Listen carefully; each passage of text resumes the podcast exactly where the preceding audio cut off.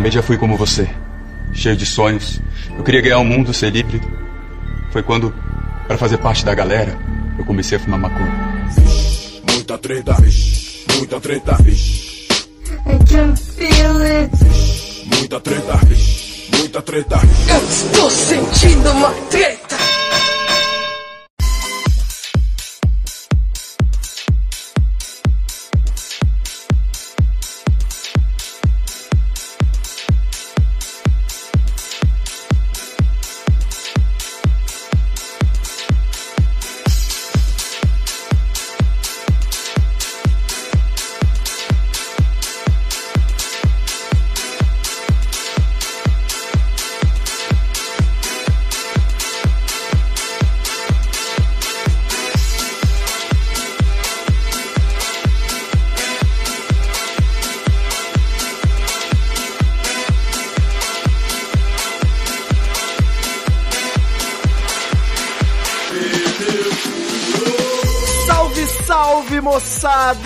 Salve, salve, rapaziada! Meus queridos ouvintes do Treta Talks, o podcast do treta.com.br, o seu podcast sobre as tretas da vida moderna.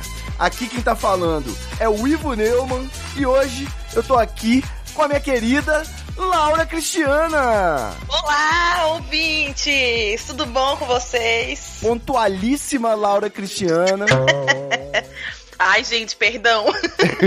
Brasília tá tumultuando a vida de todo mundo, né, Laura? Eu te entendo. Não, aqui tá um clima assim de muita ansiedade, energia ruim, sabe? Tá todo mundo sugado, lascado. Então, por favor, dá um desconto aí. Ó, eu quero crer que isso tá acontecendo é no Brasil todo. Vamos conferir aí. Então, em São Paulo eu tenho o quê? Doutor André Escobar. Salve, treteiros! Vocês estão bonzinho? Beleza, meu querido. Você concorda aí com essa afirmação de que o baixo astral tomou conta do Brasil todo?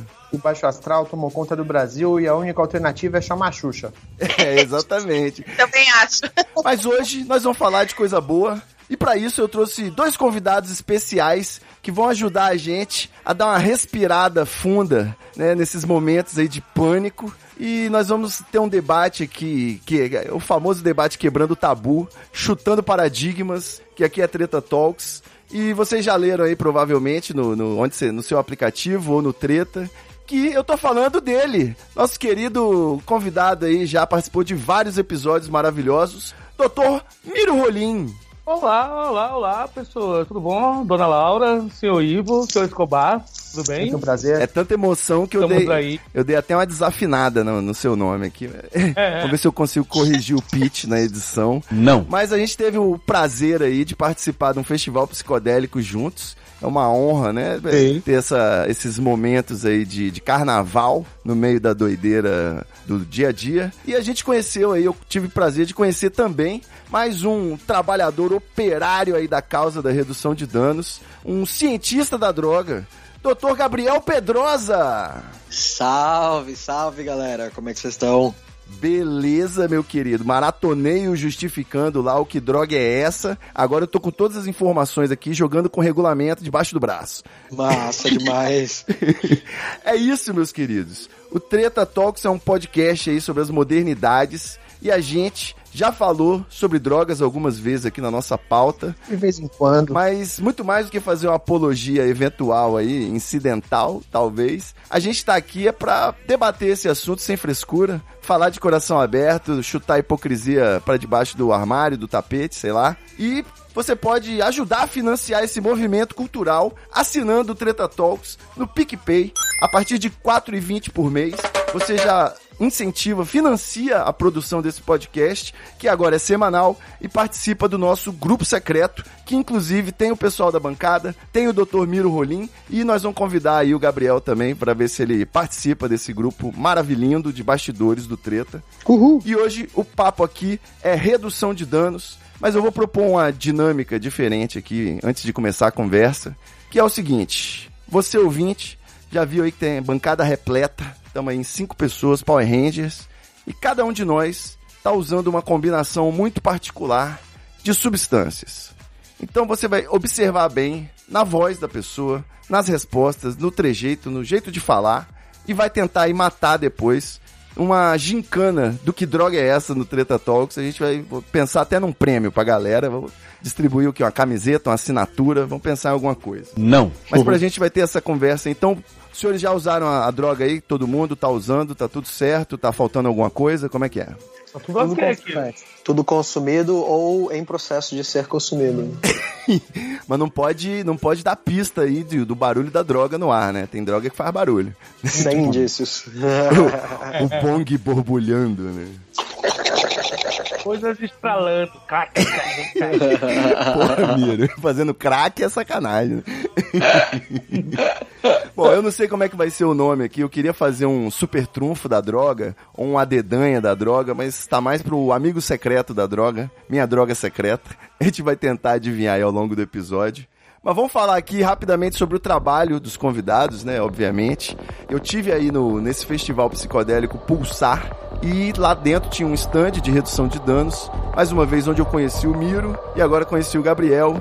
Eu queria saber de vocês como é que foi aí a experiência desse ano, os atendimentos. Cada ano vai se modernizando mais, né? O laboratório da droga ali, como é que falou, em metro das, da- dos entorpecentes. Como vocês analisaram aí essa última participação, que é um festival diferenciado, né? Avançado, com drogas avançadas.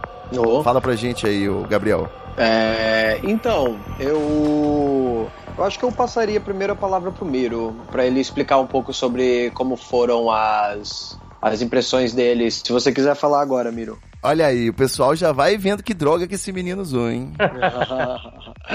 Beleza. Não, eu vou dar algumas impressões minhas.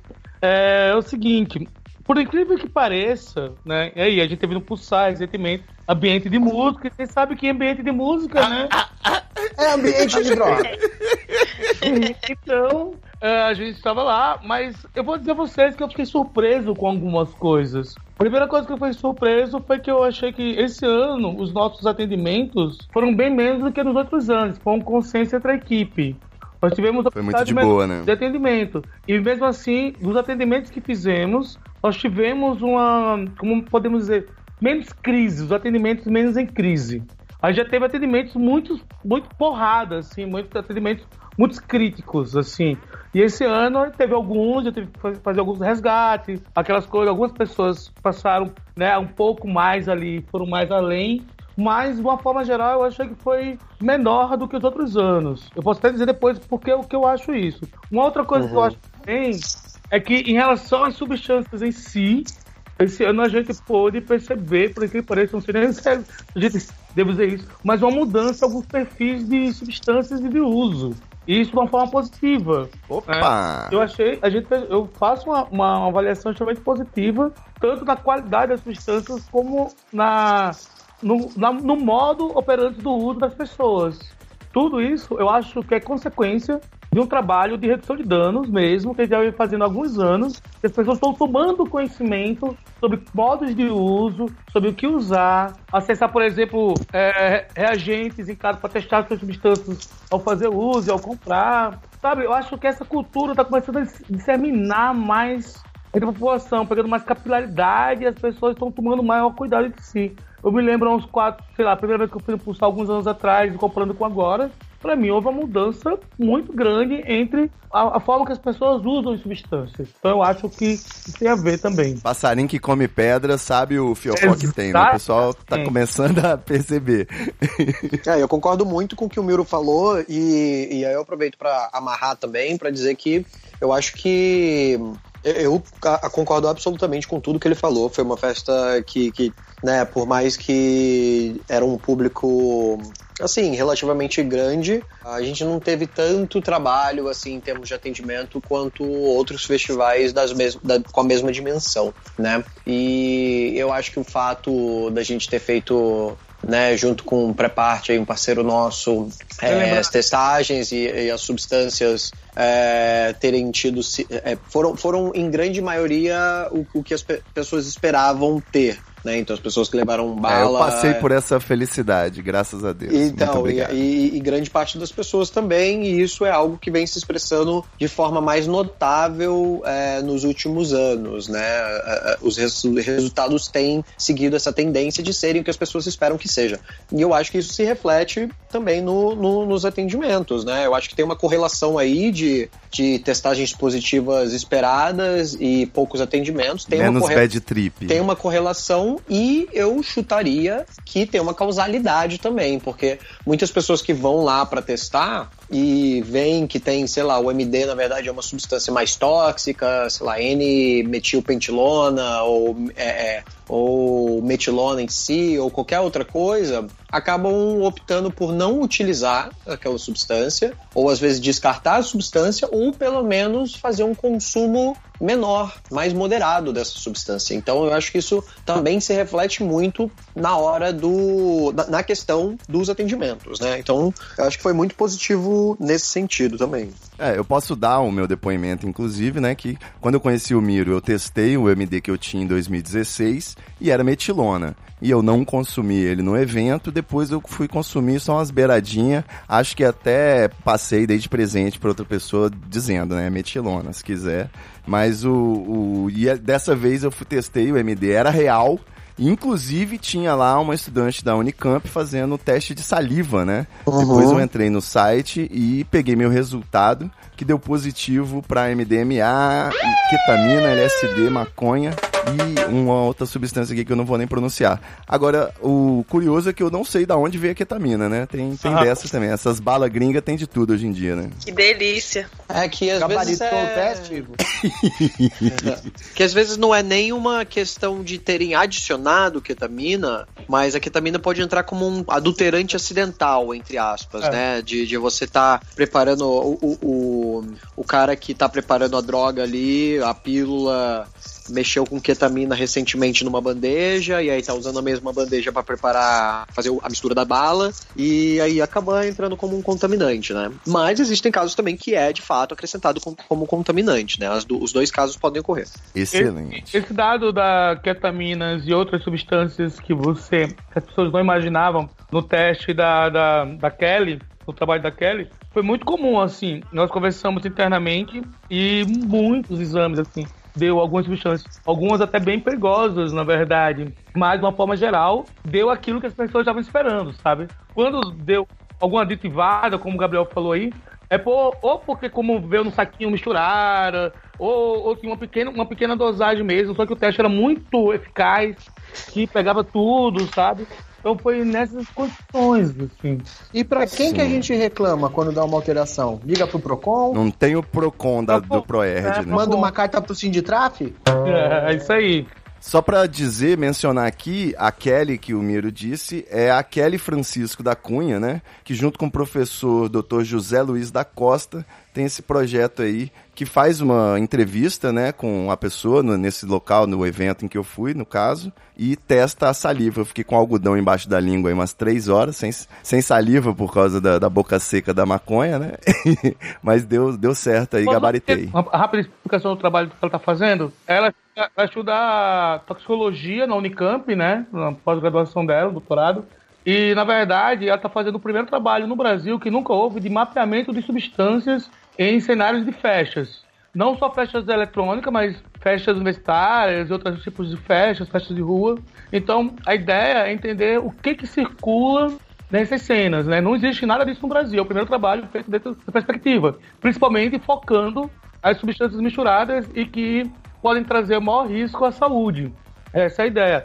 A ideia estar tá pesquisando em várias festas, fazendo esse teste de saliva, onde você, ela coleta uma saliva, ela dá uma, um- uma senha e um código, posteriormente a pessoa, depois de uma semana, uma semana e pouquinho, entra no, na parte da Unicamp, né, na página no site, e lá busca na toxicologia e vai pegar seu resultado. É um trabalho fodido, isso é muito bom esse trabalho, eu acho que é essencial, até pra gente entender o que está circulando no mercado e como a gente pode construir políticas de cuidado para essas substâncias que estão se rolando aí, né? A gente nunca soube no Brasil o que, é que rola realmente aí na, nos lugares que nós estamos indo. Exatamente. E a Kelly, assim como todo mundo que estava lá no stand, tinha um atendimento, né, fantástico, trocou uma ideia muito boa com a gente lá. São pessoas muito focadas aí na missão, né, como o Gabriel estava falando pra gente. E eu queria só saber aí do Escobar e da Laura se eles já tiveram essa experiência, né? Já testaram suas drogas alguma vez? Já fizeram algum exame para detectar alguma droga antidoping? Eu nunca fiz, infelizmente. Só teve. Eu fui em festas, assim, festivais pouquíssimas vezes na vida. E eu nem sabia o que era redução de danos, nem tinha isso lá na época. Só sabia o que era dano, né? Danado. É, sim, cara. E assim, as outras coisas nunca. Na verdade, né, minha língua já tem um paladar assim apurado para perceber quando a bebida é falsa. Mas também isso nunca me impediu de beber. então. Botar você sei. lá no stand pra fazer o teste da Sim, galera. A galera te dá um gole. Posso fazer. Eu nunca, nunca tinha ouvido falar dessa história de teste, cara. Para mim é, é, novidade. Eu tô fora da cena tem um tempo, mas a única forma de teste que eu conheço é a degustação mesmo. Tamo junto aí, Laura. Nunca tinha nem ouvido falar. Com pois o tempo é. você desenvolve um sexto sentido, né? Você desenvolve um um fator Sim, a habilidade X-Men ali, né? Isso, exato. É meu superpoder.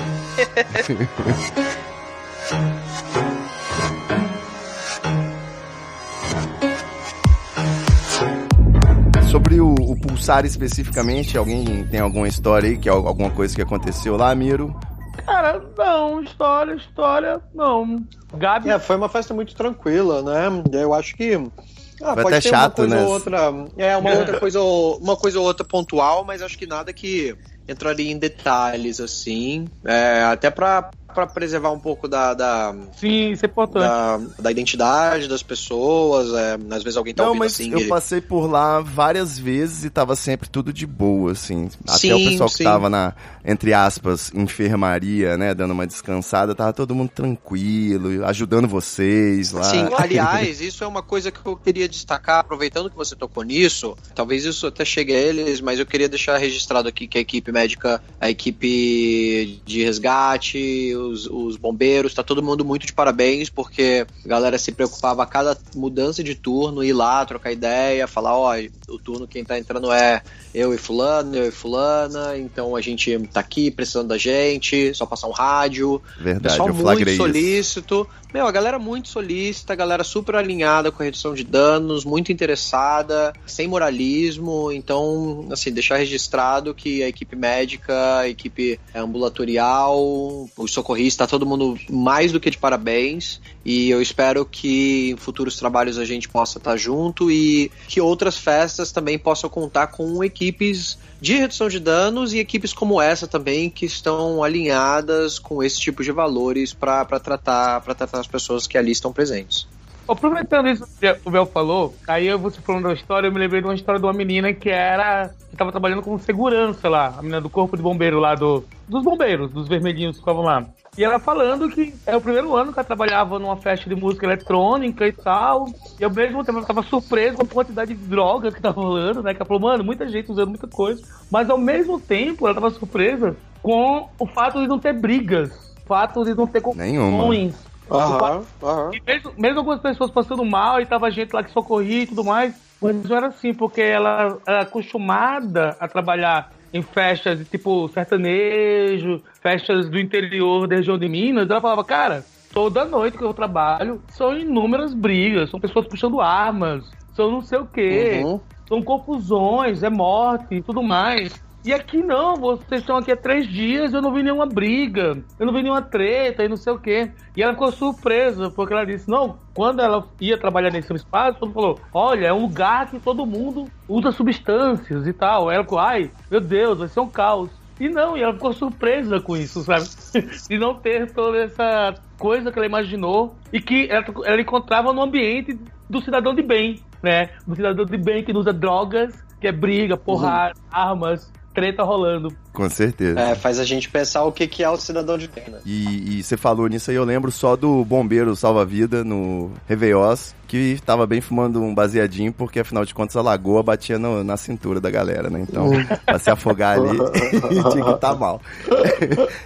É, eu, eu acho assim, pelo menos no trato com vocês lá no festival, apesar de estar chapado o tempo todo, é sempre um, um limite entre o, digamos assim, o politicamente correto e a hipocrisia, né? Por exemplo, na hora que você tava indo fazer um resgate lá, eu te ofereci um baseado. Mas, sei lá, né? Podia pegar mal por algum motivo. Enfim, politicamente correto seria. Você não poderia aceitar o baseado? Ou até ajuda um pouco? Ah, eu acho que tem formas, é, é, tem, tem formas diferentes de, de fazer uma leitura disso, né? Eu acho que Aquele momento, Ah, pelo menos. Essa, essa, essa não é a pergunta mais focal. Acho que a pergunta mais focal, na verdade, é: você está bem para trabalhar? Você está bem para fazer o que você se dispôs a fazer? Né? E eu tô, por exemplo, nesses festivais para ajudar pessoas. Eu tô nesse festival para nesses ambientes para informar as pessoas sobre o uso de drogas, falar sobre substâncias psicoativas, falar sobre contexto de uso, falar sobre riscos de consumo, falar sobre estratégia de redução de danos e também fazer acompanhamento terapêutico de pessoas que estejam passando por dificuldades psíquicas pelo é, decorrentes do consumo de substâncias. Esse é o meu trabalho, né? Essa é a minha conduta. Então, a, a pergunta mesmo é é, eu, eu estou apto a conduzir o melhor trabalho que eu posso conduzir. Então, acho que essa é a questão, né? Vai que, Exatamente. muito, que vai muito além do uso de drogas, né? É o que eu falo para as pessoas. Se a gente quer falar sobre questões de uso de drogas, é, a gente não vai falar tanto sobre o uso da droga. A gente vai falar sobre desdobramentos, a gente vai falar sobre é, situações, sobre cenários, sobre contexto, sobre várias outras coisas que transcendem e interseccionam com o uso de drogas, né? Então, eu acho que vai muito além disso. Gabriel, você não acha que o consumo de alguma substância pode turvar a sua percepção de, de estar apto ou não no momento para prestar um socorro ou para fazer um atendimento? Depende. Depende. Depende da droga acho que- também, da pessoa. Uhum. Por exemplo, se eu, se eu pego um turno da madrugada, eu sei que eu não vou trabalhar bem se eu não tiver algum tipo de estimulante ali comigo, como por exemplo café. A gente leva Ah. uma máquina de café, a gente faz café. E assim, uso por substância psicoativa por substância psicoativa, café é uma substância psicoativa. Por mais que os mais conservadores esperneiem, falando que não é a mesma coisa, falando que não, que não cabe a comparação, etc e tal, o café é uma droga muito bem integrada culturalmente, graças ao capitalismo, porque é uma droga de produção, né? Uma droga que o proletariado usa para trabalhar, para desenvolver as funções e tudo mais. Ocasionalmente tendo um uso também social, né? De você convidar alguém para tomar o café, etc. Mas essencialmente é uma, é uma substância, uma droga para essa finalidade, para despertar, para dar ânimo, para reanimar os ânimos, né? Para você conseguir ali fazer as atividades que você quer se dispor a fazer, né? Então, por exemplo, o álcool e olha o álcool, olha o ato falho, é porque eu tô bebendo.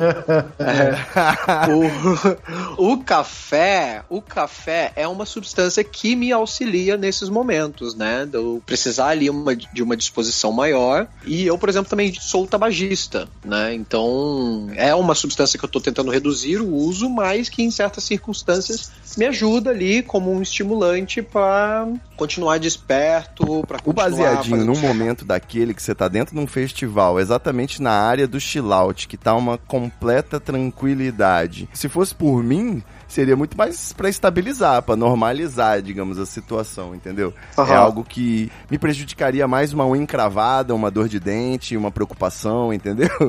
Meio que por aí. Cara, eu acho que hum, depende muito do ângulo que você olhar isso, né? Se a gente tirar um pouco desse filtro moralista que as pessoas têm, uma pessoa, por exemplo, que tem um uso diário de cannabis, uma pessoa que fuma maconha todos os dias, várias, às vezes diversas vezes ao dia, mas que, né, desenvolve um trabalho, acompanha um estudo, está se desenvolvendo ali de outras formas, às vezes ela tá já operando dentro da normalidade dela enquanto sob efeito de um baseado, né? Então, às vezes uma pessoa que tem o hábito de fumar, deixar de fumar para uma atividade específica onde ela desenvolveria normalmente sob efeito de cannabis, talvez ela tenha um declínio do potencial daquela atividade, entende? Boa. É, eu acho que para algumas pessoas pode ser com certeza é, maléfico no sentido de usar e não conseguir desenvolver a atividade é, no seu total potencial, né? Sei lá, alguém que fuma antes de ir para a faculdade ou ir para a escola e aí não consegue prestar a, a atenção adequada na, na aula, ou que vai desempenhar um trabalho e aí se distrai facilmente porque está viajando nas ideias.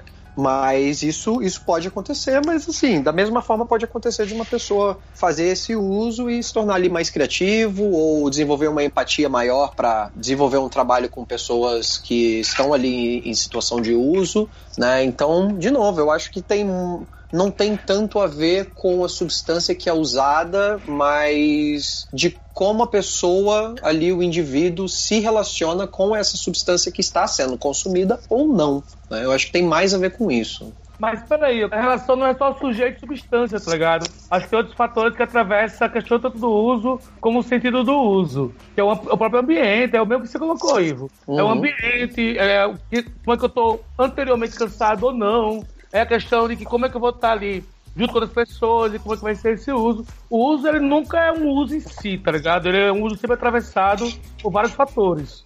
E a gente tem que considerar esses fatores quando a gente vai tentar entender esse uso.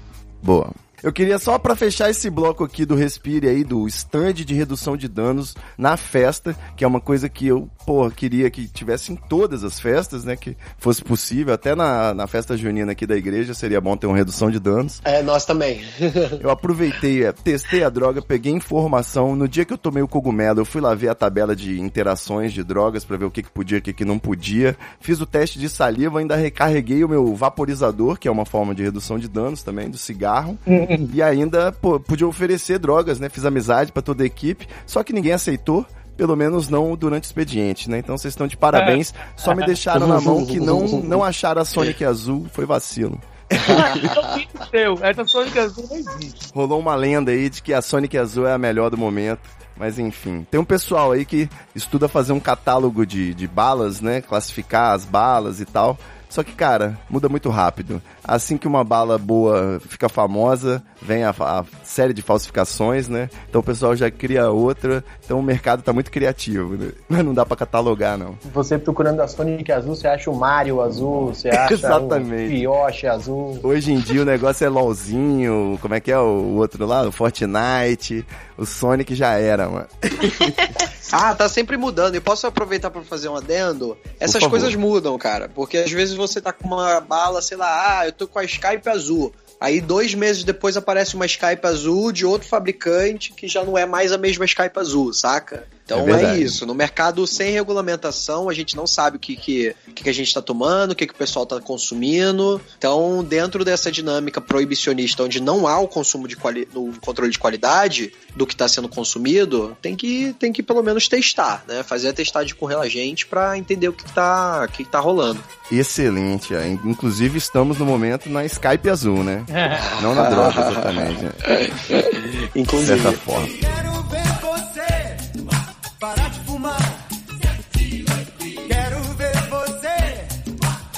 Beber.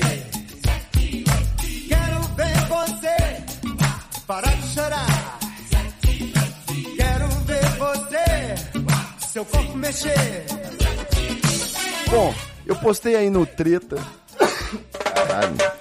O apresentador que mais tosse no Brasil.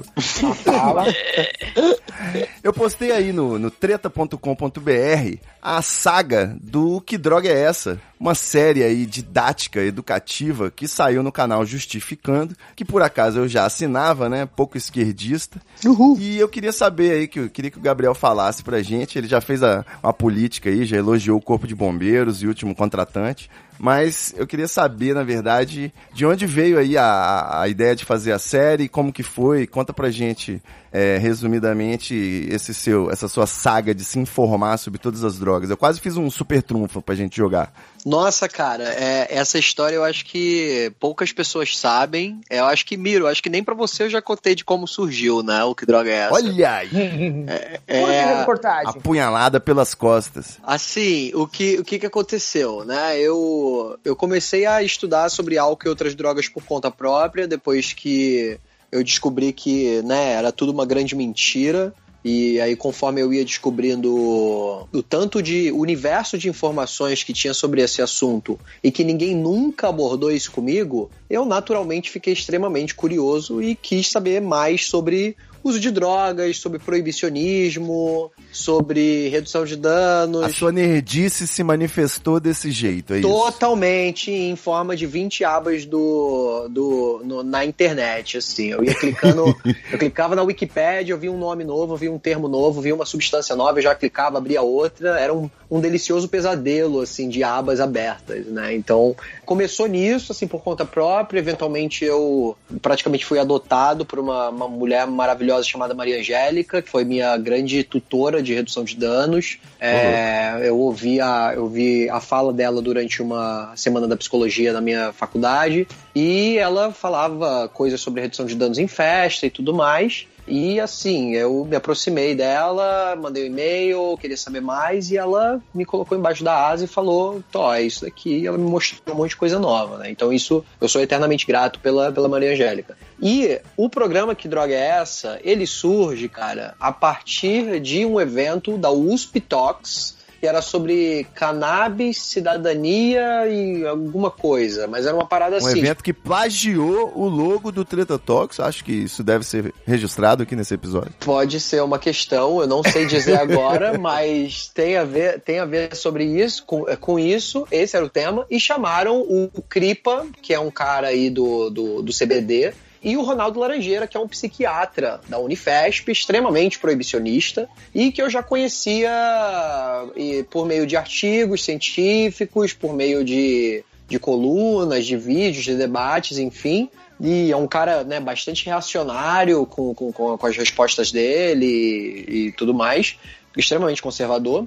E eu fui nessa palestra e, enfim, eu obviamente é, discordei de praticamente tudo do que foi dito, do tudo que saiu da boca dele. Fiquei bastante irritado. E a cereja do bolo foi que as perguntas que seriam direcionadas ao Dr. Laranjeira seria por meio de cartões. Eu não poderia pegar o microfone e fazer minha pergunta. Aquilo me deixou muito puto e eu saí com aquilo tudo indigesto, né? E eu pensei, não, isso está errado, velho. É, a gente tem que ter um direito de resposta, ter um direito de questionar e ter um direito de falar abertamente sobre isso, sem tabu e sem que essas coisas possam ser é, é, tidas como é, de fato a verdade absoluta. Porque o cara falou muita abobrinha, na moral. Eu acho que deve ter algum vídeo no, no YouTube disponibilizado. Fala, é tipo, é um show de horrores. Assista se tiver, tiver estômago. Não há necessidade disso. Não, não, não tem mesmo. Exatamente. E aí, o que que aconteceu? Eu saí dessa palestra muito puto, e aí eu liguei pra um amigo meu do Justificando, que era o, é o Igor Leone, que na época tava no Justificando, falando sobre essa minha indignação, e falou, cara, a gente quer construir uma parada aí pra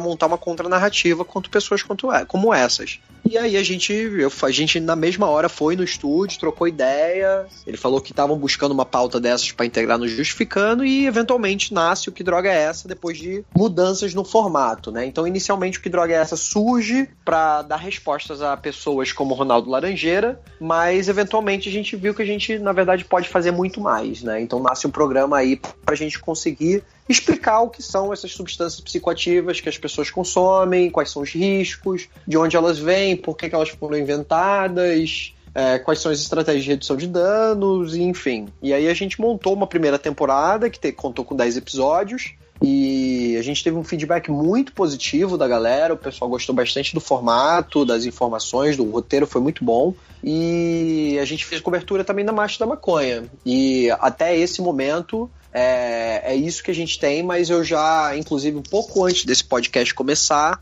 eu já tava montando o roteiro de um dos episódios da segunda temporada. Então, em breve a gente tá chegando aí com novidades. Spoilers, olha aí. Spoilers Então, em primeira Quer mão, dizer hein? que você ficou tão bolado com o cara que você criou uma série de vídeos pra responder pra ele, é isso mesmo? Isso, o cara, o cara me inspirou. Cara, eu, eu falo, eu falo para as pessoas que um dia eu quero chegar na frente do Ronaldo Laranjeira, apertar a mão dele e falar, cara, Obrigado. você me inspira. e aí eu vou mandar, eu vou mandar o, o- o- a série pra ele. Eu acho que ele vai ficar bem bolado, assim, mas é isso, né? O cara ele ele adota esse tipo de discurso e esse é o tipo de resposta que a gente pode dar, né? Então, sim, ele foi uma, ele foi de certa forma uma inspiração assim pra pra construir esse programa. Irônico. A internet, a humanidade é movida pelo ódio, né? É, o que a eu gente não tá vendo aí. tô com ele, não. Eu daria um fogo nele. Não, mas é que assim, você sabe aquela parada passivo-agressiva? Sabe quando você olha nos olhos assim e fala, você me inspira, e aí você passa o canal, ele vai ficar boladão, ele vai ficar vermelho do jeito que ele fica em toda fala que ele faz e ele é combatido, assim. É. Lembrando sempre que o ouvinte tá tentando detectar aí a droga que cada um tá usando. Mas, ô, Gabriel, eu queria falar o seguinte. Você virou aí, já tá, a primeira temporada já tá estabelecido, você é o Felipe Castanhari da droga. Oh! É quase uma nostalgia especial ali. Mas eu quero saber quando é que o, o seu nostalgia vai virar manual do mundo. Eu quero saber quando que você vai botar uma droga na tela, fazer um, igual o canal Drugs Lab, né? Fazer uma versão brasileira aí de experimentações e tudo mais. Rapaz, olha, primeiramente é uma grande honra ser comparado com o Castanhari porque o cara faz uns vídeos absolutamente incríveis. Eu gosto muito, eu gosto muito do formato dele. Depois eu peço desculpa pra ele. Não se preocupa não. É, é, espero, espero que não pegue mal pra ele, mas eu, eu, eu, eu sou muito fã do, do, do formato dele. Eu gosto bastante da, da forma como ele conduz. Eu tô esperando Mas, nostalgia cara- maconha ainda, né? Mas tudo bem. Olha só. Eu, Não teve a- porque todo eu- mundo esqueceu, Ivo. Eu gosto muito do Drugs Lab, eu gosto. Pra quem não sabe, o Drugs Lab é um canal onde as pessoas. onde existe um. acho que são três ou quatro pessoas que fazem uso de substâncias e gravam esse uso, medindo batimentos cardíacos, medindo temperatura do corpo, fazendo algumas atividades pra ver se há diferença no comportamento, nas ações. E eles são financiados pelo governo holandês pra fazer esses vídeos. Então eles recebem incentivo governamental pra fazer esses vídeos Puta que, que são vídeos de redução de danos, porque eles falam, antes de consumirem, eles falam sobre os efeitos, eles falam sobre os riscos, eles falam sobre tudo isso, fazem o consumo e aí descrevem o que eles estão sentindo, o que, que eles estão vendo, o que, que tá se passando. Então, assim, é isso pra mim, cara. Puta trabalho da hora. Seria incrível fazer isso no Brasil. Ô, mas, galera, é isso, conjuntura política. Fala, Miro. Mas vocês não estão lembrando que aqui no Brasil já existia um canal desse, assim, de um maluco que ficava usando drogas e filmando, cara? Eu me lembro muito Hum. de um que ficava fumando pedra, cara. É verdade, já teve isso mesmo. É que geralmente o canal roda, né? Não, o canal rodou. Ele fez, ele, ele fez algumas substâncias, poucas substâncias, mas depois rodou, assim. Mano, isso faz uma cota, cara. Eu acho que até anterior ao Drugs Labs, por sinal. Eu vou Hum. procurar e depois eu jogo aí. se a gente for parar pra pensar num canal que siga um formato do Drugs Lab, né, de um uso de drogas filmado e tudo mais, não, acho que não rola aqui no Brasil, porque o vídeo vai cair, ou vai rolar algum tipo de perseguição pessoal, ou vai rolar algum tipo de ação judicial, é muito mais complicado. Mano, na Holanda os caras são pagos, pagos pra usar drogas, explicar de droga. Mano, é, sur é utópico, saca? É utópico. Aqui no Brasil, o canal 12 já tá aí com alguns problemas, né? O Mitu teve que prestar depoimento, a gente Exato, acompanha. entendeu? Exatamente. Tomazini já rodou também, todo mundo já rodou. Tomazini, eu acho que inclusive canais. perdeu, tipo, o computador e o celular, saca? Isso. Então, isso. assim, Eu, eu dei uma grana na vaquinha do Tomazini ali. a puta dor de cabeça, entendeu? Então, assim, se a gente for fazer isso, só se a gente for fazer a partir de outro, de outro país, em outro lugar, pra garantir aí uma, uma segurança, entendeu? Então aí fica a dica também, se alguém quiser patrocinar esse tipo de trabalho, eu tô, tô à disposição. Sem querer falar sobre o óbvio, né? Mas só lembrando que se você entrar no YouTube, por exemplo, é, tem canais falando sobre drinks, como fazer drinks, como experimentar drinks, lançamento de drinks. Então a questão não é a proibição das drogas, né? É que droga é proibida, né? Um beijo aí pro Bebida Liberada. Aham. Já que a gente, né, tá nessa cultura do álcool aí, por que não? Um abraço pro Open Bar. Isso aí. Mas o, o, o- Você falou aí de contexto político, Miro. Hum. Eu queria. Aliás, não, não sei mais se foi o Miro ou o Gabriel, então você já toma nota aí, ouvinte, pra depois dizer que droga eu tô usando. Como que fica aí, vocês militantes políticos aí, já que o trabalho com redução de danos é um ato politicíssimo, e essa nova era Bolsonaro? A gente está tendo uma intensificação às drogas, teve aí a questão da- das internações compulsórias em instituições missionárias e a polarização muito intensa do debate aí, de todos os debates, né? Então, se você tentar, de repente, falar de redução de danos, você praticamente está contra o país, você não ama o Brasil, o Sérgio Moro e o Bolsonaro, então... Como que fica essa situação de vocês aí? Tá mais difícil ultimamente? Cara, então, são muitas coisas, né? Se a gente for falar sobre política de drogas hoje no Brasil, é extenso pra caramba esse debate, mas eu vou quero pegar dois pontos que eu acho que é importante pra gente discutir. Três. Primeiro, vocês viram a nova campanha que foi lançada recentemente O maconheiro com a bunda presa. o rabo preso. né? Que é o tema é, você nunca será livre se escolher usar drogas. Mas Nossa, péssimo. Fica com o cu preso no ó. é, né? É isso. Mais uma vez, ele demonstra a, a incapacidade do governo, do, do poder público, de olhar, de ter outros olhares para essa questão do álcool e outras drogas. Mostra uma linguagem superficial, rasa, equivocada, reproduz tudo aquilo que já foi usado e não deu certo durante 30 anos aí de campanhas, né? Só reforça os estigmas reforça a ideia do usuário como uma pessoa perdedora, incapaz de tomar decisões, incapaz de, de, de- Uhum. de- de ter autonomia de si mesmo, né? E só reproduz equívocos. Então, isso é uma primeira coisa que eu quero colocar. O governo brasileiro, na sua atual política, pautada principalmente a partir das ideias do senhor Osmar Terra, olha equivocadamente o que é o fenômeno das drogas. Agora, por trás desse equívoco, não é necessariamente burrice. Na verdade, existe uma questão intencional muito grande. A maldade aí. É, se a gente for olhar pelo projeto político, na verdade, do que o Bolsonaro está querendo implantar, né? E ele vem implantando, que vem de acordo com políticas internacionais de repressão, de autocracia, de neofascismo, governos de, de- de autoritários, nós precisamos de ter um inimigo sempre para combater. O discurso de inimigo do comunismo não vai colar muito no Brasil, já cansou já. Ah, é porque nós temos um governo comunista. Porra, temos- não vai? Já tá colando pra caralho. eu acho que esse discurso vai cansar, cara. Acho que vai descansar. Logo menos.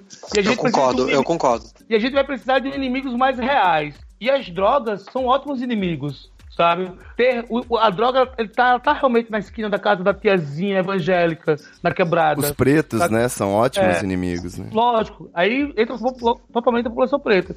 Então, eu acho que agora o governo está focando na questão aí da, da, da reforma da Previdência e tal. E logo mais, ele vai precisar para continuar esse governo de eterno combate, de eterna guerra, um governo que precisa de um inimigo existente, ele vai, ela vai construir inimigos internos que é uma ótica da nova política internacional, ter inimigos internos para se combater. Eu acho que a questão das drogas ela vai voltar futuramente muito pesada, saca? Principalmente da política de comportamento e da política geopolítica. As drogas, ela movimenta capital político e movimenta capital econômico, muito grande. Né? Governo ganha, os políticos ganham com a guerra de drogas. A questão da internação é uma questão, sim, muito importante. Mas ali na internação, quanto é que se mo- mobiliza de capital econômico pró-polícia que vai manter essa suposta ordem do Estado? Com certeza. Quanto nós movimentamos de capital econômico para a política de salvação deste, desses jovens, dessa população? A gente induz uma ideia de que todo usuário é um usuário problemático, e que é uma mentira, porque usuários problemáticos é uma pequena quantidade, na verdade, a grande maioria de pessoas são usuários que não são problemáticos, que levam a sua vida muito bem aí, vindo de nós aqui, que está nessa, aqui conversando. É verdade. Cria essa, cria essa ficção de que todo mundo é problemático, todo mundo precisa ser só resgatado e fica com o cu colado na parede. Não. Não é assim. Na verdade, o que por trás é um movimento de dominação das periferias e dos grupos indesejados. E para isso eu preciso de inimigos. Então, quando eu olho a atual política de drogas e eu olho, por exemplo, o pacote de anticrime do Moro, eu faço uma relação direta na ideia de que você está agora fortalecendo os mecanismos de repressão, né? reduzindo os mecanismos de cuidados, como a, a rede de saúde, reduzindo e aumentando, na verdade, as instituições de internação e de tirada da sociedade dos indivíduos. A gente agora vai fazer isso com os drogados, daqui a pouco a gente pode fazer muito bem com os gays. saca? Pode fazer com o peito da quebrada, com as mulheres grávidas, com as mulheres que a gente não considera adequadas para a sociedade. Então, a gente começa ampliando os ajustados, os corpos sociais não adocicados, os corpos rebeldes. Agora é as drogas, mas eu acredito que as coisas tendem a piorar um pouco mais. As leis, elas não são aí um, um, um, um indicativo do, do certo e errado, né? Ele, na verdade, é uma forma de manutenção de privilégios. As pessoas que hoje usem, usam substâncias, como o Miro disse, como é sabido aí academicamente, cientificamente, a maioria das pessoas que fazem uso de substâncias não desenvolvem um uso problemático, né? Vide as pessoas que estão aí nos bares, to- é, tomando suas, suas cachaças, suas cervejas, se divertindo. É, tem um, uns 50 gritando aqui na minha janela, não sei se tá escapando o som ou não, mas eu acho que tem droga aqui nesse quilômetro quadrado. É, não, não, Poderia dizer. não, não tô captando no áudio, mas é isso. Algumas das pessoas não vão ter um uso muito saudável, mas a maioria provavelmente tem uso saudável. Churrasco de família, que as pessoas estão fazendo uso de álcool e estão bem. Vira e mexe, tem um tio, uma tia ali que tem um uso um pouco mais extrapolante, mas a maioria dos, dos membros da família não tem uso problemático. Então, assim, a, a maior parte das. E a gente está falando do álcool, que é uma das substâncias, da de acordo com o estudo do David Nutt, é uma das substâncias com maiores danos ao indivíduo e a terceiros, né? Ela é Mesmo mais assim- problemática do que todas as outras drogas juntas, né? Até porque ela é a mais consumida. Nossa, gente, completamente. É, o álcool é, de acordo com não esse, apenas esse estudo, mas outros estudos, é uma das mais danosas. E mesmo assim, o álcool é uma substância onde a maior parte das pessoas que fazem uso não desenvolvem o uso problemático. Então é um grande equívoco a gente fazer esse tipo de afirmação, a gente ter campanhas como essa, é, é, falando de forma exagerada, de forma de- descarada, assim, ah, não, porque você vai fazer uso de drogas e você vai se tornar um dependente, você vai ter problemas e Sim, na, na moral, a gente já, já não, não é dessa forma. As pessoas fazem uso de álcool, fazem uso de maconha, sabe? Não, não tem problemas, estão aí, toma seu café da manhã, bebe um cafezinho, toma um chá, fuma um chá, toma álcool, usa LSD, usa MD ocasionalmente em alguma festa, não desenvolve uso problemático. E a melhor forma de evitar seria, pelo menos, falar sobre isso, né? Não, exatamente. A informação é a maior redução de danos. E assim, além disso tudo, a gente ainda tem que faz, fazer o levantamento do recorte ra- socio-racial, que é assim, né? Pessoas como eu, por exemplo, que eu não sou negro, eu sou um homem, eu sou cis, eu sou hétero, eu tenho um perfil que, assim, se eu for abordado na rua, pro- e, e tiver ali comigo alguma substância ilícita, alguns gramas de maconha, ou sei lá, um LSD, um MD, alguma coisa, eu posso até ser levado para delegacia, eu posso até ter que assinar alguma coisa. O cara pode até tentar me fichar como traficante, mas, cara, não, não vai conseguir, entendeu? Porque é, é- é outro. A gente tá falando aqui de privilégios, a gente tá falando. A gente não tá falando de um adolescente, um preto da periferia que foi pego com X gramas de maconha ou X gramas de cocaína e que acaba pegando 5 a 15 anos de prisão por tráfico de drogas, por causa de algumas gramas de droga, saca? Então, assim, esse tipo de, de legislação proibitiva, que vai se tornando cada vez mais coercitiva, cada vez mais proibitiva, ela, assim, apesar de aumentar um pouco os riscos para pessoas como meu perfil social, ela aumenta drasticamente é, os riscos para pessoas de outro perfil social, com outras questões de vulnerabilidade, que estão aí fazendo uso de drogas e que vão muitas vezes ser apreendidos como traficantes, né? Basta a gente ver aí as estatísticas que já, a gente já tem, levantamentos que a gente ainda tem, de, da população carcerária, né? Da, de, de quantas porcentagens a mais de negros tem em relação a brancos, mais ainda se a gente estiver falando de mulheres pretas, né? De mulheres pretas que são encarceradas, porque às vezes, né, estão ali, às vezes passando substâncias ou fazendo uso de poucas substâncias e o marido já tá preso por tráfico de drogas e a mulher fica sem sustento. Enfim, eu rebosteio.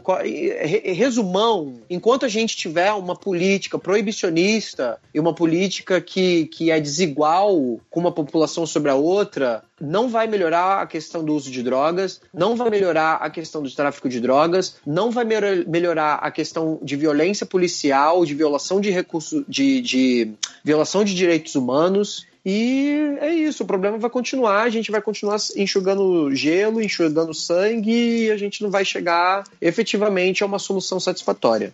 Eu só queria fazer um complemento que eu acho que é muito bem que o Gabriel colocou, perfeito. É que mesmo se a gente luta por uma legalização, como todos nós aqui lutamos, pela uma descriminalização das drogas, regulamentação de mercado, né? A gente tem que pensar um pouco mais à frente. A gente não tem que pensar só isso, a gente tem que pensar realmente para uma sociedade mais igualitária, de lei. Toca de internacional. Toca internacional. e de que proporcione a redução do racismo, assim, que a gente luta pelo, pela redução do racismo, pelo fim do racismo, porque não adianta a gente legalizar as drogas e apenas um recorte social ter acesso a drogas de qualidade, enquanto toda a galera continua na biqueira com drogas ruins e sendo perseguido pela polícia, tá ligado com o lance? Total, total. Então, a gente, a gente entende que, ah, vamos, beleza, vamos legalizar as drogas. E quem vai ter acesso a essas drogas? Quem vai Uhum. poder comprar? Quanto que vai ser essas drogas? E quem vai vender, né? Quem vai vender? Qual é- com quem vai manter a cadeia de, de, de mercado e de produção? Mano, a gente tem que, na verdade, lutar é por uma mudança estrutural, saca? E não somente do acesso à substância, mas estrutural para que as pessoas, principalmente as pessoas, não sejam criminalizadas pelos seus usos. Eu, particularmente, eu luto muito mais pela descriminalização do- dos usuários do que pela descriminalização das drogas. Sabe? Para mim, é mais importante que os usuários sejam descriminalizados. Porque não adianta descriminalizar as drogas só porque uma parte da população vai ter acesso a elas. Senão vira só uma manutenção de privilégios, né? Com certeza. Enquanto isso, o Playboy vai na festa, tem até laboratório pra testar a droga dele, né? Tipo isso. Mas olha só, eu não gosto de falar de problema, não. Eu gosto de falar de solução, tá? Vamos Treta. Talks tem que terminar numa vibe otimista aqui. E eu queria saber de vocês como que vocês enxergam, então, o cenário perfeito. Vamos passar por cima, vamos crer que a gente vai ter uma, uma contra, um contragolpe aí, né? Na verdade, uma resposta a essa onda reacionária vai vir também com novos movimentos, já estão acontecendo. E qual seria, baseado aí no que se vê em outros países e no que está acontecendo no Brasil, ou que pode vir a acontecer, quais seriam os melhores modelos? Às vezes, quando eu falo que tinha que ter craque no postinho de saúde público, as pessoas Eu brigam comigo, mas Ah. vocês compartilham comigo, né, dessa visão. Sim, sim, totalmente. E testado, testado, claro que testado. De boa qualidade. Ó, o que eu acho, assim, se a gente vai pensar no modelo de regulamentação, até pensando no, no que a gente estava falando anteriormente, a gente tem que pensar em reparação histórica, né? A gente tem que pensar nas pessoas que já foram presos injustamente por tráfico de drogas, porque assim, os grandes traficantes raramente são presos, entendeu? Essa galera aí que tá transportando é, cocaína no, no avião das forças aéreas, é, esse pessoal que tá transportando quilos e mais quilos de cocaína de, de helicóptero. Mano, você viu que Como foi preso meio bilhão, acho que meio bilhão de dólares, se eu não me engano, num navio Ah lá. daquela. Como é o nome? Agora me fugiu. A vinhetinha do Bob Marley. Puta, daquela empresa que regula. de um banco internacional esses dias, vou procurar aqui.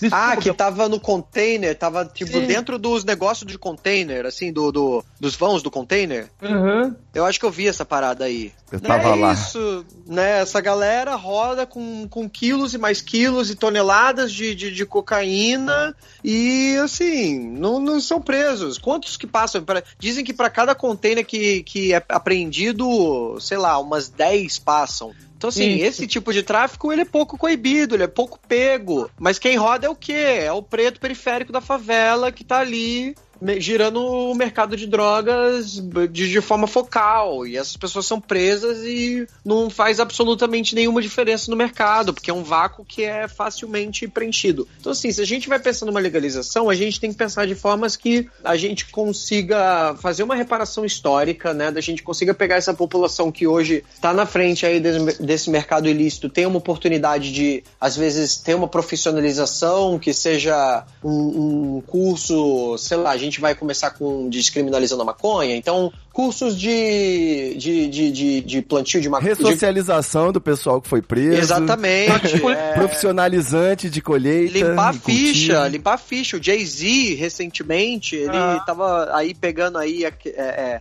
ele acho que tava criando uma, uma marca canábica, ele tá entrando pro mercado canábico e ele vai contratar pessoas que passaram pelo sistema penitenciário por uso de drogas para trabalharem nesse nessa empresa dele. Né? Porque tá sendo uma forma dele conseguir ajudar essas pessoas que é isso. É o cara mínimo, tava né? vendendo Exato. maconha, tava vendendo droga, e aí você prende a pessoa, você tira a possibilidade de uma reintegração no mercado de trabalho, porque o cara tá fichado, agora não vai ter a mesma oportunidade, e aí ao mesmo tempo tá sendo cobrado pra, pra ser uma pessoa produtora da, da sociedade. O que é totalmente contraditório. Então, se a gente tá pensando em legalização, a gente tem que pensar nessas pessoas também. E uma malandragem do Jay-Z aí que o pessoal do tráfico já são comerciantes testados, né? O pessoal tem experiência no currículo. E diga-se de passagem, é a grande maioria do, do, do, do pessoal pego no sistema carcerário brasileiro, né? Então, a gente não tá falando de pouca gente. A gente tá falando da estúpida maioria da população carcerária. Uhum. Exatamente. Só pra lembrar, o navio que foi preso semana passada foi preso com o equivalente a um bilhão de dólares em cocaína Nossa. é, e pertence a JP Morgan, aquela Ah lá. empresa que ficava dando nota pro Brasil se o Brasil tá bom ou não de investimento, sabe? Eles estão bem de cocaína, né? É. Imagina como essa nota é dada. Os caras cheiram a purinha de cada país e vai dando a nota, né? Agora, Essa falar. da reunião deve ser um barato, bicho. Opa, opa.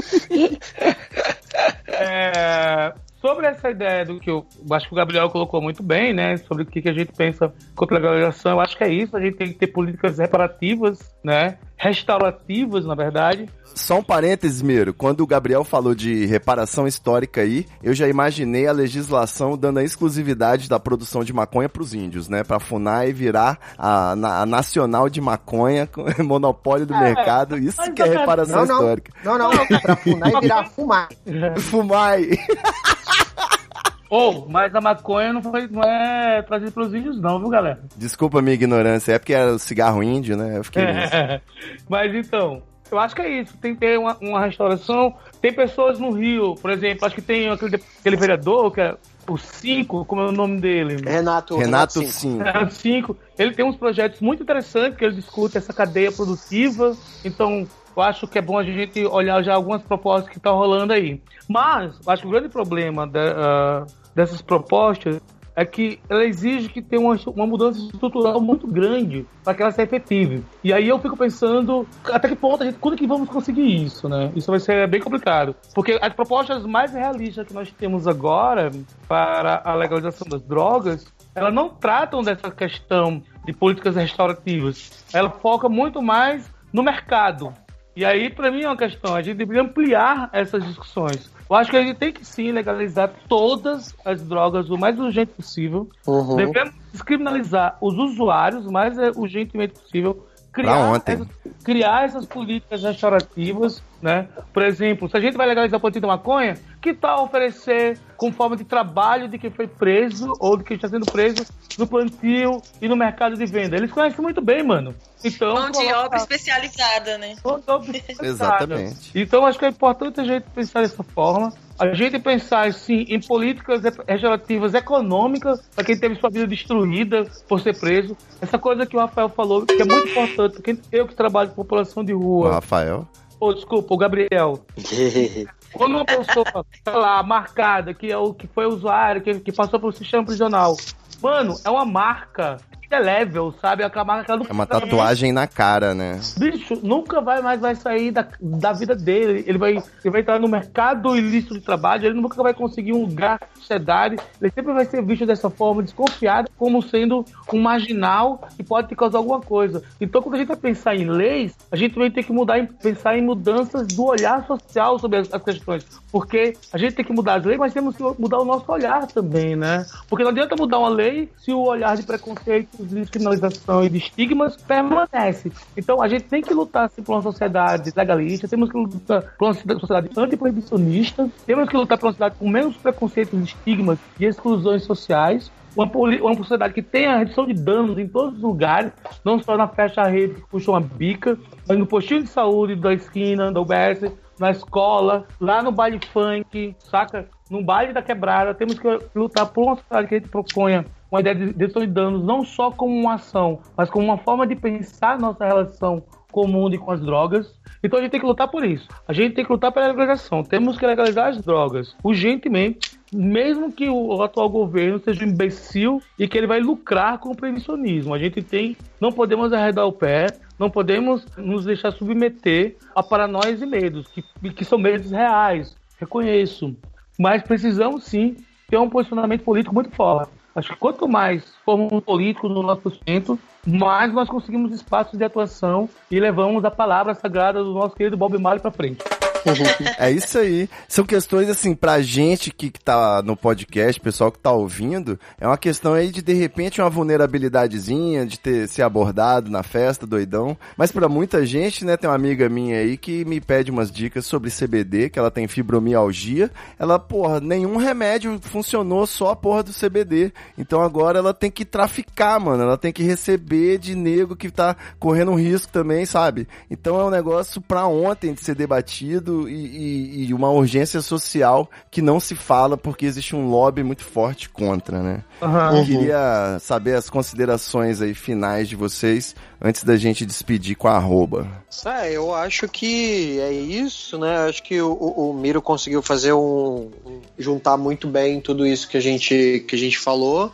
E a gente precisa legalizar todas as drogas o mais rápido possível, pensando em conjunto a isso a políticas também que abordem um tema com crianças, com adolescentes, com jovens adultos, sobre uso de substâncias, né? Porque também não adianta só legalizar, a gente tem, tem que pensar também em estratégias de educação sobre o consumo e sobre os riscos de consumo de substâncias. É, e também enfraquecer um pouco aí esse lobby de bebidas alcoólicas, porque tá demais esse monte de propaganda, tá demais esse monte de patrocínio a grandes eventos festivos, e se tem alguma substância que tá tendo epidemia hoje em dia, o que mais se aproxima disso é o uso de álcool, que tem crescido aí de forma bem alarmante. O cigarro caiu, mas o álcool disparou, né, nos É, porque, anos. porque enquanto com cigarro a gente reduziu aí é, o alcance de propagandas, a gente é, diminuiu, a gente restringiu lugares onde pode ser consumido, com álcool a gente tem Porque aí tá festa open bar. Caralho.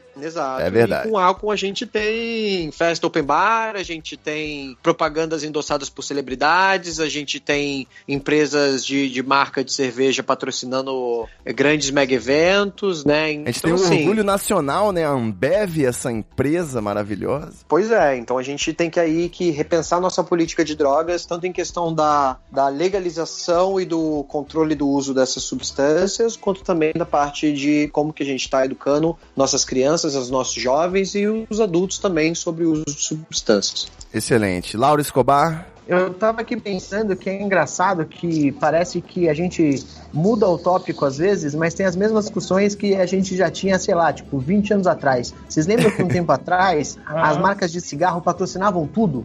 Tinha festival, tinha show, tinha Sim. propaganda, Esporte. tinha absolutamente Fórmula- tudo. Gente, eu tenho um É. LP do, do cigarro Hollywood, só com as músicas da época. Gente, existia roupa Hollywood, é bom que se diga, cara. Existia, era uma, existia marca de roupa. Deus Olha me livre.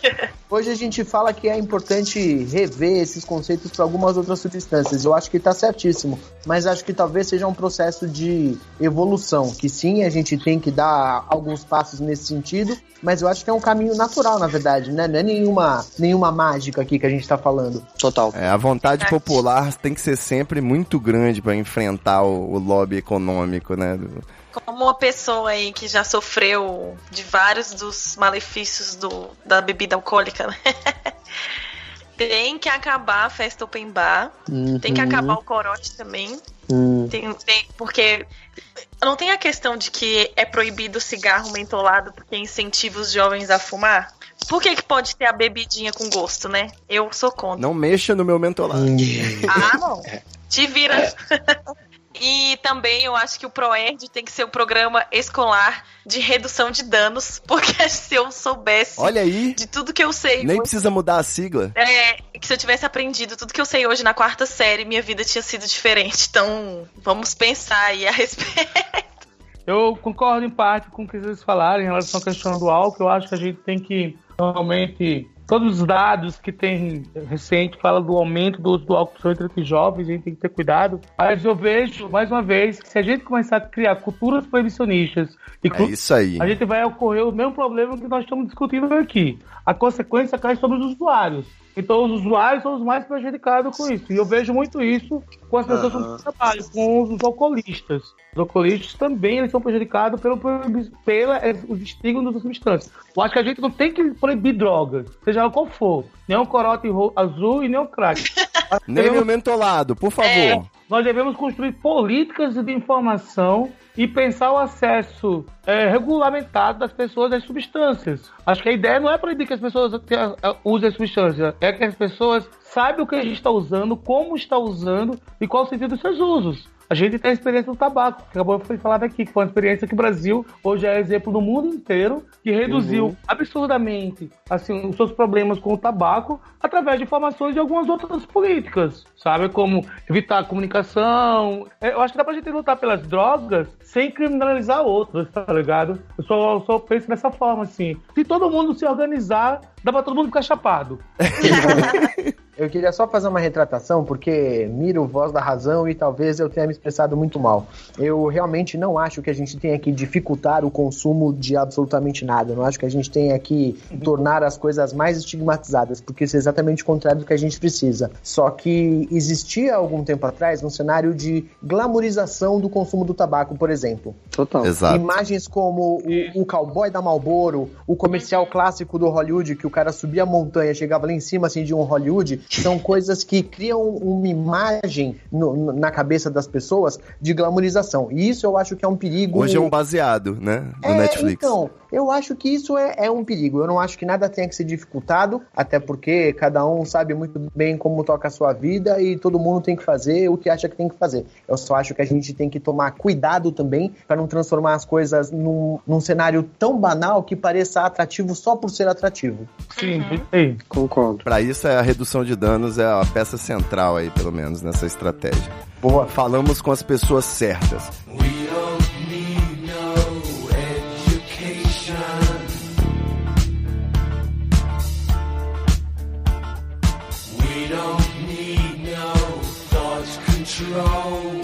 Toda vez que a gente é, fala desses assuntos aqui, eu fico muito emocionada, velho. Eu não sei, eu acho que eu ainda nunca eu ainda não trabalhei o auto perdão, sabe? Meu Deus, eu acho que Com certeza. Peraí. Eu nunca Não, trabalhei não, o auto agora foi pra fora. É. Eu tô emocionada, desculpa. Você tá no arquivo confidencial. Ai. Ô, louco, bicho! É. Essa fera aí, meu, todo mundo tá contra o Talks. Eu nunca consegui me perdoar, entendeu? Das coisas. Que coisa. E Por aí, que você acha que você não merece o seu perdão? Eu não sei, eu tô tentando trabalhar na terapia, mas sei lá. Acho que a surra da velha, assim, foi o pior, né? Tipo, o pior, entre aspas, o mais humilhante em público. E aí eu fico sempre, tipo, gente, tem dia que eu sonho, sabe? Que tá acontecendo. Eu contei pra vocês, né? Que meu Uhum, sim. infernal é tipo, eu bebi muito e não consigo lembrar do que eu fiz, ou que eu acordo pelada, enfim, essas coisas. E aí todas as vezes eu fico, tipo, lembrando muito, assim, sabe? E fico pensando, ai meu Deus, se eu tivesse escutado isso quando eu era nova, se eu tivesse falado com alguém, se eu tivesse, blá blá blá, todas essas coisas, tipo. Aí hoje eu tava entrando muito numa lombra, assim, de, tipo, quantos anos da minha vida eu perdi, entre aspas, né? Tipo, aproveitei muito, mas fui completamente improdutiva em muitas coisas por conta disso. E aí, tipo, bate às vezes a bad, sabe? Tipo, tava Olá. conversando. Oi. Posso, mandar uma leitura muito séria?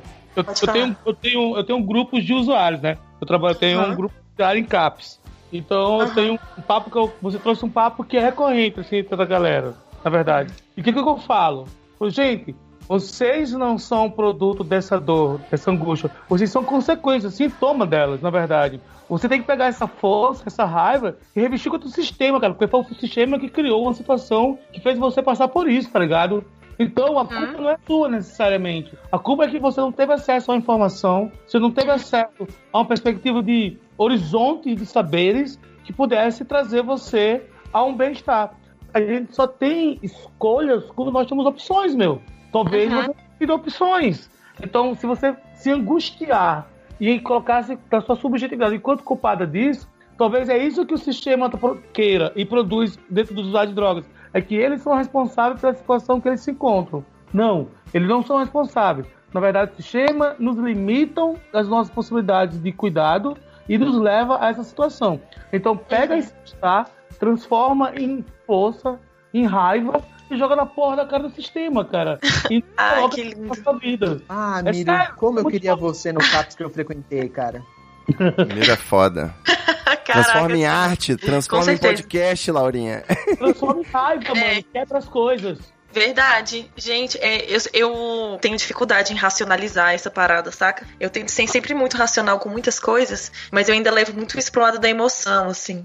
E outra coisa também, é, Escobar talvez vai entender bastante, é a culpa de nunca ter conseguido parar, né? Totalmente, tipo, Entendo muito bem como é isso. todas as vezes que alguma coisa dá errado na minha vida, aí eu falo, caraca, eu nunca consegui fazer nada, nem destruir o meu maior monstro, blá blá blá. Ai, difícil, gente. Foi mal aí o desabafo. Não, mas eu te entendo, Laura, eu te entendo. E eu acho que talvez aqui, claro, não, não se sinta mal, não. É um espaço pra se falar assim mesmo. Aham. Acho que a gente tem que expor essas coisas também. E é justamente isso, a gente não encontra um espaço para expor isso, a gente não escuta um, um ouvido qualificado para escutar isso, a gente não escuta um espaço que não seja norteado por culpas e medos, sacou? Uhum.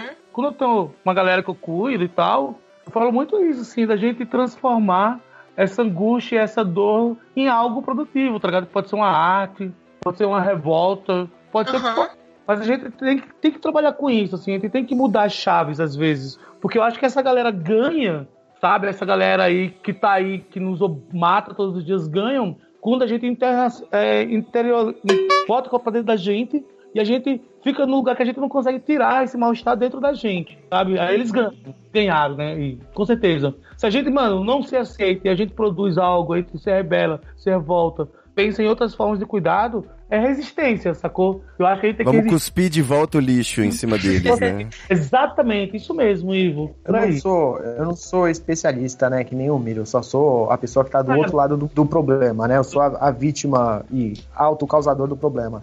Mas uma coisa que eu aprendi é assim, ó. Enquanto você não consegue parar com essa sensação de culpa, você Uhum. corre o risco de usar isso como uma muleta. Em qualquer situação, seu primeiro raciocínio vai ser, ah, não adianta, eu sou um bosta mesmo, é isso Aham. aí. E Sim. Tô ferrado. E é, é uma puta sensação negativa e que te leva pra um lugar muito escuro. Então, ficar em paz com as coisas que você já fez, se responsabilizar por elas, mas ficar em paz com as coisas que você já fez, é uma alternativa pra você conseguir olhar pra frente de alma mais lavada, sabe? Porque senão você sempre vai, tipo, antecipar o seu pior movimento. Você, não importa o quão baixo você esteja, você vai falar, eu já fui mais baixo antes, então eu posso ir um pouco mais. E isso é, é uma sensação meio terrível, porque você se sente muito mal e você não consegue se dar o valor merecido. É verdade. Porra, E não é- consegue nem aproveitar nada, assim, também, né? Nem É, se você tá exato. bem, se você tá mal, assim. Às vezes eu. eu... Às vezes, eu não sei por que, que eu faço isso. Tem vezes que é quando dá alguma merda muito grande assim. Aí eu falo assim, não, ó, vou dar um tempo, não vou sair. Seis meses, um ano, não sei o quê. E eu falo pras pessoas pra ver se eu consigo, tipo, já que eu prometi isso pra alguém, eu cumpri, né? Aí, sei lá, Mas dá quatro. consegue. É, aí dá quatro dias eu tô lá na bagaceira de novo. Já Aí fiz o isso pior- pra caralho. É, o pior é as pessoas falando, ué, mas você não falou que ia parar? Gente, não fala isso não. É foda. Eu mantenho dietas e até quando eu vou fazer alguma dieta de droga, eu mantenho em sigilo porque me estressa tanto contar pra alguém e a cobrança que eu Aham. uso a droga, entendeu? É, começar a fazer isso. Não sei, eu falava porque eu pensava assim, não, se eu contar pra alguém, aí eu vou ficar com vergonha de furar, entendeu? O negócio. Aí dá tipo dois dias, às vezes é duas horas. E aí eu tô lá, de- aí a pessoa fala, nossa, mas você prometeu, gente. Eu tô prometendo muita coisa pra mim há muitos Mas anos. é uma né? puta roubada, é uma puta É. roubada, porque você não vai fazer ou deixar de fazer nada por ninguém. É uma decisão é. só sua, cara. E, e, Aham. tipo, e por ninguém, por ninguém mesmo, tá? Eu tô falando, tipo, o meu caso, a quantidade de vezes que eu já prometi pra minha esposa e eu furei. Aham. Sabe por quê? Porque no fim das contas não depende dela. Depende de mim. É uma coisa só minha, uma decisão minha, uma escolha minha. E até um negócio meio ofensivo quando você fala. Imagina quando você fala pra sua esposa, ó, tipo, não tem nada a ver com você. Não importa o que, que você. O que, que você acha ou deixa de achar. É uma coisa que eu tenho que resolver. É pesado, mas é a verdade. Sim. Se você Ó. não ficar em paz com você mesmo, cara. Eu vou falar outra coisa. Dentro da clínica de cuidados que eu participo, a ideia de recaídas, ou qualquer outro nome que nós podemos dar a esse movimento, é totalmente aceitável, faz parte, né? Nós, não, nós, não, nós não somos, nós não temos esse rompante, como todo mundo pensa que tem, não, hoje eu vou parar e para. Não, cara, isso é muito raro. A grande maioria não faz isso. E não devemos exigir, exigir que os outros também tem esse comportamento, porque muitas vezes esse comportamento não é saudável também. Sacou? Eu Aham. vou parar e pronto. Não, a ideia é que Mas ao mesmo tempo, os outros exigem isso da gente, né? Isso. é. Verdade. Mas isso não é saudável. Muitas pessoas se fodem por isso. Então, a, ideia, a ideia é que você vai fazer uso, você vai, pode ter recaídas ou volta a usos, faz parte do horizonte do cuidado. A ideia é que você faça, procure o sentido do seu uso. É isso que eu falo muito, assim. Qual o sentido que nós temos? Esse sentido faz, faz sentido pra mim? Qual- Ele faz, ele faz parte da minha vida ou não? O que, que é? Eu tô imposto a esse uso? Eu estou sendo levado a esse uso? Eu acho, que, eu acho que a gente tem que se aprofundar, na verdade, numa ideia de clínica ampliada do sentido do uso. E saber se esse sentido desse uso está fazendo bem para mim ou não. E aí eu vou decidir se eu vou continuar a usar ou não. Eu sou daqueles que acho o seguinte: se o cara escolher, eu dizer assim, mano, eu vou morrer usando drogas. Como o cara lá do Despedido de Las Vegas, saca? Daquele filme. Se o cara escolheu, ah, vou morrer usando drogas. Beleza, mano, é tua escolha. Eu- a minha obrigação é dar dignidade pra esse cara nesse processo. Agora, se o cara falar assim, mano, eu tô usando pra caralho, mas eu não quero morrer, brother. Eu quero viver. Então, estratégias de cuidado para que você viva, mano. Eu acho que a gente tem que pensar, na verdade, é num sentido. E esse sentido ele tem que ser muito individualizado. A gente tem que romper as barreiras do que está ao nosso redor. Ou seja, a gente não tem que fazer. Meio que o Escobar falou agora, faz muito sentido para mim. A gente não tem que fazer as coisas pelos outros. A gente tem que fazer as coisas por nós mesmos, sacou? Eu entendo muito quando o Escobar fala disso da esposa dele e porque é verdade, a gente não tem que se cuidar pelo, por causa do outro.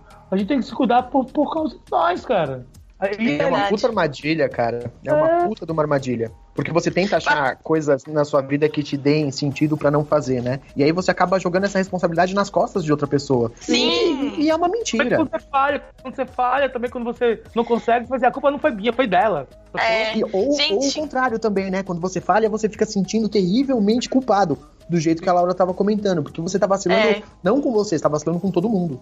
sim. E isso é uma puta egotrip, né? Uma arrogância muito grande. Você achar que você controla a vida de todo mundo através das suas interferências e. Enfim. Caraca. Pessoal, vamos despedir aí. Hoje eu vou querer, além da arroba, eu quero que os senhores falem aí pros ouvintes que ficaram analisando a gente ao longo do episódio. Que drogas os senhores consumiram? Ou pelo menos as que podem falar. Quem quiser aí. Vamos começar aí pela ordem da apresentação. Laura Cristiana, Ai. fala pra gente. Eu sou sempre a careta do grupo, né? Arroba Relabucho com X. Arroba Relabush com X e 12 gotas de Rivotril. Ô, louco.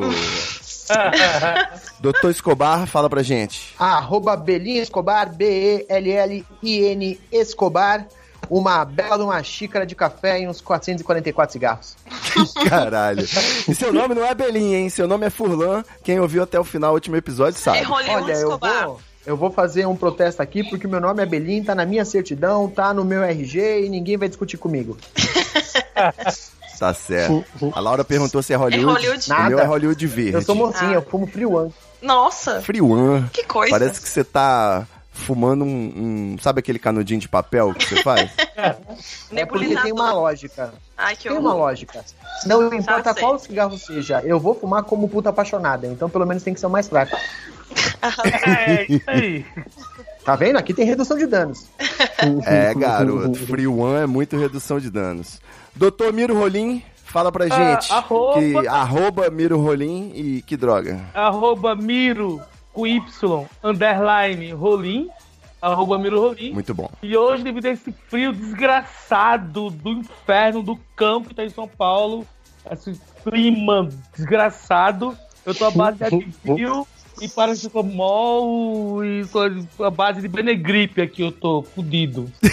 Cara, você hoje é um lobby da indústria farmacêutica. É, Doutor Gabriel, fala pra gente, você tem Twitter? Como é que é? Rapaz, então, Twitter eu não utilizo, eu tenho Instagram, meu Instagram é arroba gapedrosa e o Instagram do Que Droga é Essa, que é arroba Que Droga é Essa, tudo junto, sem acento. Isso aí. Ah, meu Pedrosa é com Z. Boa. É, e a substância que eu utilizei, eu tava trabalhando aqui, eu gosto de tomar álcool quando eu trabalho, eu tomo pouco, bebo. eu bebo pouco, mas eu gosto de beber de vez em quando, em certas ocasiões específicas, essa é uma delas. Então eu tomei um pouquinho Eu de bebo conhaque. pouco, mas trabalho muito. Exato. Não é o bebo socialmente, né? É bebo profissionalmente. É tipo isso. Então eu tomei um pouquinho de conhaque, tomei um pouquinho de cachaça. Quer dizer, eu tomei um pouquinho de cachaça, a cachaça acabou, eu tomei um pouquinho de conhaque, e aí eu recebi visitas, eu tomei um pouquinho de vinho e é, fumei um fumo do bom também. Opa! Toca o Bob Marley. Bom, não vou escapar também. Meu amigo secreto, digo, minha, meu antidoping aqui foi o quê? Uma Coca-Cola, um cigarrinho, um baseadinho, um vaporizador também, por que não? Um Dorflex e uma dedadinha no MD. Que é de ferro. Tô meio acelerado aqui, vou botar um, um, prog trance aí pra terminar o episódio. Alguém quer pedir uma música? Como é que é? Não. arroba Ivo Neumann e você fica ligadinho no arroba treta também, já que seguiu todo mundo aqui dessa bancada. E vamos convidar vocês para outros episódios, falar mais sobre drogas, esse assunto aqui do Treta Talks, que é sexo, drogas, política e progresso. Estamos aí. Valeu. Quando precisar, beijão em todo. Tamo junto, galera. Até semana que vem. Tchau.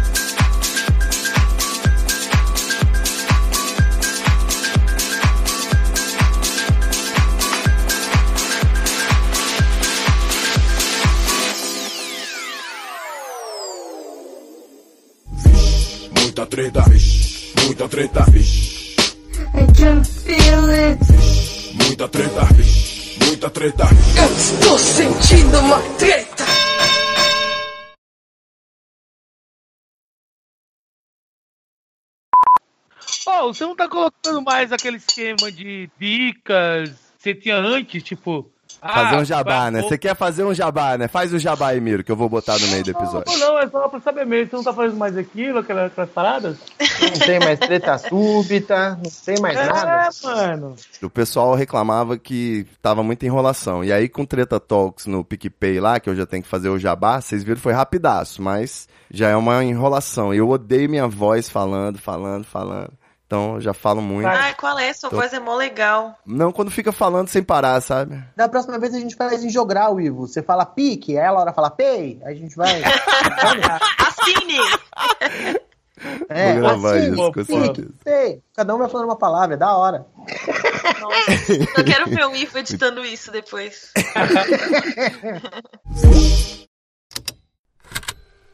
Estalo Podcasts.